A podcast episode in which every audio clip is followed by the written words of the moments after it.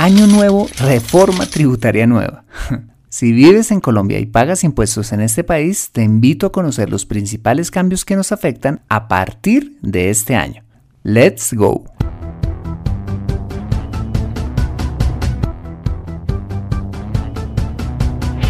Bienvenido a Consejo Financiero, el podcast de finanzas personales donde aprenderás a manejar inteligentemente tu dinero, salir de deudas, tomar buenas decisiones financieras y alcanzar una prosperidad sólida y duradera.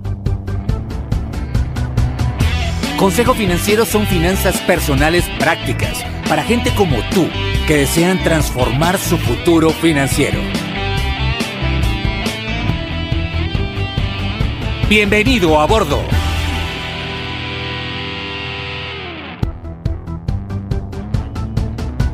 Hola, ¿qué tal? Soy Fernando Fernández y quiero darte la bienvenida a un nuevo y emocionante episodio de Consejo Financiero, tu podcast, tu programa de finanzas personales en el que aprenderás a manejar inteligentemente tu dinero, a salir de deudas, a tomar buenas decisiones financieras y los principios para alcanzar una prosperidad sólida y duradera. Como bien lo sabes, tener educación financiera no es algo exclusivo para los gurús en finanzas. No, todo lo contrario es algo que hoy está a tu alcance y que te ayudará a lograr tus objetivos de vida. Si eres recogedor de pelotas de tenis, CEO de una multinacional, jardinero, neurólogo o cualquiera que sea tu profesión, tarde o temprano necesitarás saber administrar correctamente tu dinero. En Consejo Financiero aprenderás de manera práctica lo que necesitas para ser un sensei de tus finanzas personales. Y como siempre, te invito a visitar www.consejofinanciero.com, donde podrás encontrar este y muchos más contenidos de finanzas personales que estoy seguro van a ser de utilidad para tu vida financiera.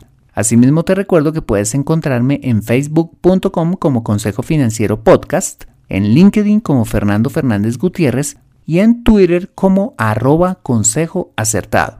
Como sabes, quisiera saber cómo este programa te ha ayudado en tus finanzas personales. Y para ello te pido que me escribas a fernando.fernandez.consejofinanciero.com y me cuentes esos logros que has tenido a raíz de escuchar este programa, para compartirlos y poder inspirar así a otros oyentes a lograr lo mismo que tú. Me encantaría saber de ti. Bueno, y ahora sí, empecemos con el episodio de hoy. Bienvenidos a bordo. A partir de este año, los colombianos pagaremos más impuestos a raíz de la nueva Ley 1943 de 2018, más conocida como Ley de Financiamiento, cuyo propósito, según el gobierno nacional, es recaudar 19 billones de pesos y así garantizar la sostenibilidad fiscal. En este episodio veremos los principales cambios, tarifas y beneficios aún existentes en lo relacionado con los impuestos que ahora debemos pagar, incluyendo por supuesto el cálculo del impuesto de renta a las personas naturales. Ok, antes de empezar lo primero que debes saber es si eres declarante de renta o no. Para ello hay una serie de requisitos donde al cumplir con al menos uno de ellos estarás obligado a declarar. A continuación te menciono cuáles son estos para el año 2019. Muy bien, el primer requisito es que si tienes un patrimonio bruto superior a 4.500 VTs, es decir, 154.215.000 pesos para el año 2019, eh, deberás declarar renta. En ese caso, si por ejemplo tienes un apartamento que valga, digamos, 130 millones y un carro cuyo valor sea de 30 millones de pesos, es decir, un patrimonio bruto de 160 millones de pesos, eh, tendrás que declarar renta. El segundo requisito son tus ingresos. Si tienes ingresos superiores a 1.400 VTs anuales, es decir, 47.978.000 pesos, unos 3.998.000 pesos mensuales, serás declarante. Y el tercer requisito es que si hiciste consumos con tarjeta de crédito, compras y consumos o consignaciones bancarias superiores a las mismas 1.400 VTs, también serás declarante. Bien, Ahora sí empecemos con los cambios. El primer cambio tiene que ver con la reducción de las cinco cédulas o canastas a través de las cuales los colombianos hacíamos nuestra declaración a solo tres cédulas. Recordemos que las cédulas anteriores eran las siguientes. En primer lugar estaba la cédula de rentas de trabajo, que reunían todos los ingresos que percibías como empleado o como trabajador independiente por concepto de salarios, honorarios, comisiones, entre otros. La segunda cédula era la de rentas pensionales, que hacía referencia a los ingresos que recibías por pago de pensiones de jubilación, invalidez, sobrevivencia y riesgos laborales, así como las indemnizaciones sustitutivas de colpensiones o devoluciones de saldos provenientes de fondos privados de pensiones, que simplemente son devoluciones que recibiste si no lograste una pensión en alguno de estos regímenes. La tercera cédula era la de rentas de capital, que reunía todos los ingresos que proceden de los rendimientos financieros obtenidos de una inversión, como puede ser un CDT, un fondo de inversión colectiva, los arrendamientos de bienes inmuebles o los ingresos generados por regalías y explotación de propiedad intelectual, como por ejemplo lo son las obras musicales o libros escritos. La cuarta cédula era la de rentas no laborales, que comprendían dos escenarios. El primer escenario era cuando prestabas servicios de cualquier tipo como persona natural, pero para ello contratabas a dos o más personas por más de 90 días durante el año. Por ejemplo, eh, eras un arquitecto que prestaba sus servicios en la construcción de una obra, pero tuviste que contratar a dos o más diseñadores para apoyarte en la prestación del servicio durante un plazo superior a 90 días. Si este era tu caso, los ingresos provenientes de esta actividad se clasificaban en esta cédula. Y el segundo escenario a incluir en esta categoría eran todos aquellos ingresos no contemplados en las cédulas anteriores, con excepción de los dividendos y las ganancias ocasionales. Bien, y finalmente estaba la cédula de dividendos y participaciones, que comprendían todos aquellos ingresos provenientes de la inversión en fondos de valores administrados por sociedades comisionistas de bolsa, fondos de inversión, fondos mutuos de inversión o fondos de empleados, así como tu participación, ojo, en sociedades nacionales o extranjeras. Bueno, pues el primer cambio es que se tomaron las cédulas de rentas de trabajo, las rentas de capital y las no laborales y se reunieron en una cédula llamada cédula general. La cédula de rentas de pensiones y de dividendos y participaciones permanecieron. Para calcular el impuesto de esta nueva cédula, que constituirá quizás la cédula por la que la mayoría de los colombianos pagaremos impuestos, se hará de la siguiente manera. En primer lugar, se sumarán los ingresos obtenidos por las rentas de trabajo, las rentas de capital y las no laborales. Luego, se tomará dicho resultado y se le restarán los ingresos no constitutivos de renta y ganancia ocasional, como lo son eh, los aportes a salud, los aportes voluntarios y obligatorios a pensión y los aportes al Fondo de Solidaridad Pensional. Todos estos ítems aplicables a cada tipo de ingreso. Y finalmente, a este valor se le podrán restar hasta el 40% de este valor correspondiente a las rentas exentas que incluyen los aportes a pensiones voluntarias y o cuentas AFC el pago de intereses de vivienda, los pagos a medicina prepagada o tener dependientes económicos, valor que además no puede exceder en su totalidad las 5.040 VTs, es decir, 172.700.000 para el año 2019. Aquí es importante aclarar que a raíz de esta nueva reforma solo se podrán hacer aportes voluntarios a los fondos privados de pensiones hasta un 25% del ingreso laboral o ingreso tributario anual con un límite de hasta 2.500 VTs anuales. Bien, el resultado que nos dé tras tomar la suma de los ingresos de las rentas de trabajo, capital y no laborales, restarle los ingresos no constitutivos de renta y ganancia ocasional y el 40% correspondiente a las rentas exentas, podemos determinar la base de renta para la cédula general, que se sumarán más adelante con el resultado de las rentas de pensiones. Perfecto. Cabe aclarar que la cédula de pensiones no tuvo ningún cambio, pues los primeros borradores de dicha reforma amenazaban con grabar también a los pensionados. Esto quiere decir que el impuesto eh, de esta cédula se calculará como se venía haciendo, es decir, sumando todos los ingresos por ese concepto y restando todos los ingresos no constitutivos de renta y ganancia ocasional y las rentas exentas pero con un tope máximo de 1000 VTs. Asimismo, las pensiones siguen siendo exentas hasta por este mismo monto, es decir, 34.200.000 para el año 2019. Ok, donde sí se dio un siguiente cambio fue en lo concerniente a la cédula de dividendos y participaciones, donde los dividendos no grabados, es decir, aquellos por los cuales la sociedad donde participa el contribuyente ya ha pagado impuestos, quedaron grabados con el 15% de retención, siempre y cuando el monto que recibas sea superior a 300 VTs, que para el año 2019 será de 10.315. Para dividendos menores a esta cantidad, la tarifa será del 0%.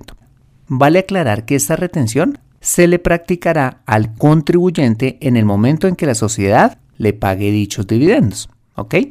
Para calcular tu impuesto de renta, otro cambio que incluyó esta reforma es que ahora sumarás el resultado de la cédula general y la de pensiones e irás a una nueva tabla, donde se establecieron tres nuevos rangos para el pago de esta, del 35%, del 37% y la máxima del 39%. Recordemos que la tabla anterior iba solo hasta el 33%. Ok, en materia del cobro de retención en la fuente mensual, que como sabemos es un impuesto anticipado del impuesto de renta, también se pasó de cuatro rangos que grababan los ingresos del contribuyente desde un 0 hasta un 33% de retención para los ingresos más altos a siete rangos, con tasas que ahora graban los ingresos de una persona desde el 0 hasta el 39% de retención para los ingresos más altos. Si vas a www.consejofinanciero.com barra ley de financiamiento, podrás ver las tablas de retención la fuente e impuesto de renta para que ubiques tus ingresos en ellas y puedas calcular el impuesto a pagar. Muy bien, la ley de financiamiento busca que tanto la retención en la fuente para los empleados como el impuesto de renta cumplan el principio de progresividad, es decir, que las personas que más ganen paguen más impuestos. Esta es la razón de los rangos en estos dos tipos de impuesto. Ok, hay otros cambios importantes que adicionalmente se presentaron en esta nueva reforma y uno de ellos fue el cambio a las indemnizaciones por seguro de vida y las ganancias ocasionales. Antes, cuando cobrabas una indemnización por seguro de vida, solo podías deducir el 10% de dicha indemnización y pagar ganancia ocasional por el 90% restante. Ahora podrás deducir las primeras 12.500 VTs de dicha indemnización, que para el año 2019 son 428.400.000 pesos y pagar impuesto por la diferencia se aplica.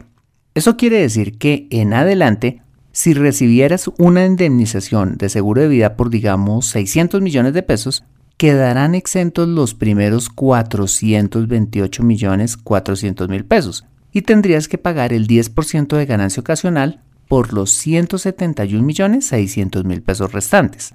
En cuanto a las ganancias ocasionales, la manera de grabar la venta de inmuebles y las herencias será la siguiente. Cuando vendas un inmueble, deberás pagar el 10% de ganancia ocasional sobre la diferencia entre el precio de venta y el costo fiscal del inmueble que se calcula tomando el precio de adquisición del mismo más el costo de las construcciones, mejoras y contribuciones por valorización más el reajuste fiscal autorizado por el gobierno cada año. Eso quiere decir que si vendes un inmueble por 400 millones de pesos, pero el costo fiscal de dicho activo fue de 350 millones de pesos, deberás pagar el 10% de ganancia ocasional sobre los 50 millones restantes, es decir, 5 millones de pesos. Asimismo, cuando recibas una herencia o recibas la parte que te corresponde como porción conyugal, es decir, cuando recibes un porcentaje de los bienes de tu cónyuge, en caso del fallecimiento de éste, deberás pagar también el 10% de ganancia ocasional.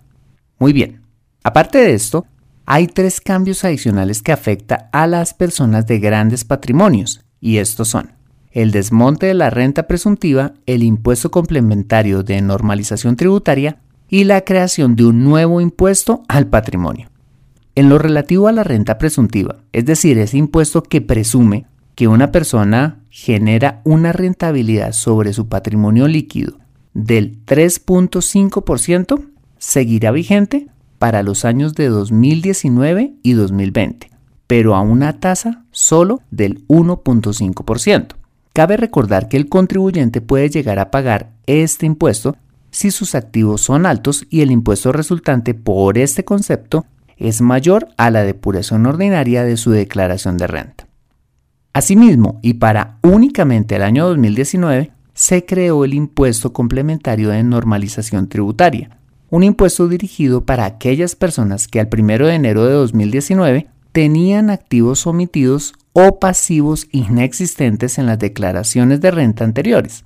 La tarifa a pagar por este impuesto será del 13% sobre los activos no declarados o los pasivos que se reportaron de manera errónea.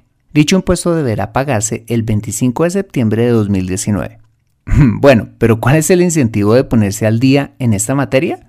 Que si el contribuyente decidiera no declarar todos sus activos o siguiera inventando pasivos inexistentes y la DIAN en sus procesos de fiscalización nacionales o a través de los convenios existentes de intercambio de información fiscal con otros países lo descubriera, deberá pagar no un 13% sino un 35% de tarifa por este concepto. En este caso es mejor pagar voluntariamente un 13% que un 35% a la fuerza, ¿no? Pero no todo es tan malo, pues hay un incentivo adicional. Y es que si además de declarar activos omitidos, estos se encontraran fuera del país y los repatriara con vocación de permanencia, es decir, que permanezcan al menos dos años en Colombia, el contribuyente no deberá pagar como base para el impuesto del 100% del activo declarado, sino solamente el 50%. Te lo explico de la siguiente manera. Si, por ejemplo, el contribuyente tuviera un activo en el exterior avaluado por, digamos, 2.500 millones y lo declarara voluntariamente, debería pagar entonces el 13% de impuesto sobre el valor de dicho activo, es decir, 325 millones de pesos. Pero si además de declararlo voluntariamente lo trae al país y lo invierte al menos durante dos años, solo pagará el 13% sobre el 50% de dicho activo, o sea, un impuesto de 162 millones 500 mil pesos. De igual manera, el gobierno decidió revivir, digamos, un viejo impuesto y es el impuesto al patrimonio. Un impuesto que busca grabar a todas aquellas personas que al 1 de enero de 2019 contaban con un patrimonio líquido superior a 5 mil millones de pesos. Es decir, que la diferencia entre su patrimonio bruto menos las deudas fuera igual o superior a esta cifra. La tarifa a pagar será del 1% para los años de 2019, 2020 y 2021. No obstante, este 1% no deberá calcularse sobre el patrimonio líquido, sino que antes de pagar el impuesto podrá restar al mismo el valor de la vivienda de habitación del contribuyente hasta 13.500 VTs que para el año 2019 será de 462.600.000 pesos y un 50% del valor de los activos sujetos al impuesto en normalización tributaria que vimos en el punto anterior. Veámoslo con un ejemplo. Supongamos que una persona tiene un patrimonio líquido de 6 mil millones de pesos, que la casa donde vive está valuada en 400 millones de pesos y que declaró y repatrió los activos que vimos en el punto anterior por 2.500 millones de pesos.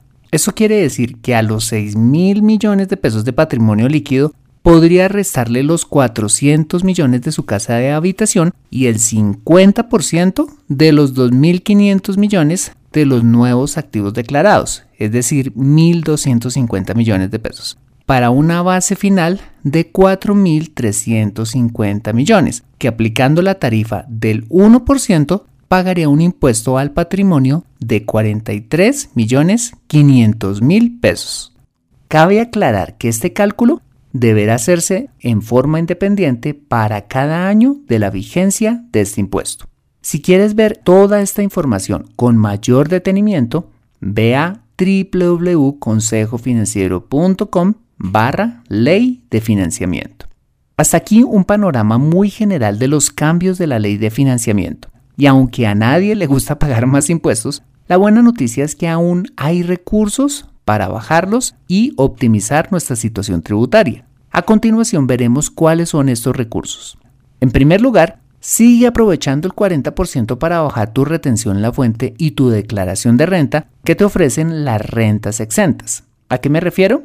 A que si eres empleado o independiente y tienes crédito hipotecario, pues continúa reportando a tu área de nómina o a tu contador los intereses que pagaste el año inmediatamente anterior por ese concepto. De igual manera, reporta a tu empleador o contador si pagaste medicina prepagada o tienes personas que dependan económicamente de ti. Como hijos menores de edad, cónyuge, padres o hermanos sin ingresos o en situación de discapacidad.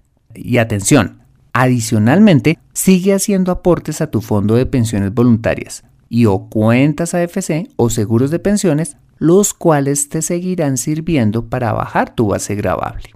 Ok, en segundo lugar, sigue haciendo aportes voluntarios a tu fondo de pensiones obligatorias. Como ya lo vimos, puedes ahorrar hasta un 25% de tu ingreso laboral o ingreso tributario anual en aportes voluntarios a tu fondo privado de pensiones. Eso quiere decir que si eres empleado o independiente, tienes buenos ingresos y ya te has deducido el 40% que te puedes deducir por las rentas exentas del punto anterior, puedes bajar un 25% más tu base gravable en el pago de tu retención en la fuente y en tu declaración de renta.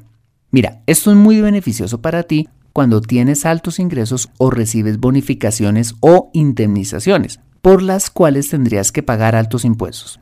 Lo único que debes hacer en este caso es solicitarle a tu empleador o al pagador que corresponda te envíe hasta un 25% de esos pagos como un aporte voluntario a tu fondo de pensiones obligatorias. El ahorro en impuestos a través de ese mecanismo es excelente, siendo este el que más impacto tiene para reducir tus impuestos. No obstante, la condición de la ley en este sentido es para que pues, te puedas ganar este beneficio tributario, uses este dinero exclusivamente para complementar tu pensión. Pues en caso de retirar esos aportes para otro objetivo, deberás pagar una retención del 35% sobre el capital y los rendimientos generados, sin contar que este dinero sumaría de nuevo como un ingreso en el año que lo retiraras. Mi recomendación es que ahorres tanto dinero como puedas para tu plan de retiro, sin perder la liquidez que necesitas para cumplir otros objetivos financieros. Muy bien, en cuarto lugar, es importante recordar que de acuerdo a la sentencia 18024 de 2011, donde dice que los aportes que tengas en un fondo de pensiones voluntarias los puedes excluir de tu patrimonio líquido para el cálculo de la renta presuntiva. Y si en tu caso, por el tamaño de tu patrimonio, tuvieras que pagar por este concepto, sería muy conveniente pasar una parte de dicho patrimonio a un fondo de pensiones voluntarias para bajar tu base y no pagar un impuesto mayor al pagado en tu depuración ordinaria. Consulta este aspecto con tu contador y toma las acciones pertinentes. Y finalmente, si en tu caso no has declarado todos tus activos o registrado pasivos inexistentes, mi recomendación es que te acojas al impuesto complementario de normalización tributaria. No solo porque te ahorrarás un montón de dinero, sino porque es lo correcto y finalmente hacerlo te hará dormir tranquilo. Hasta aquí mis recomendaciones. Espero que esta información te sirva. Si quieres profundizar aún más, consulta la ley 1923 de 2018 y consulta con tu contador de confianza. Mantente actualizado en Consejo Financiero.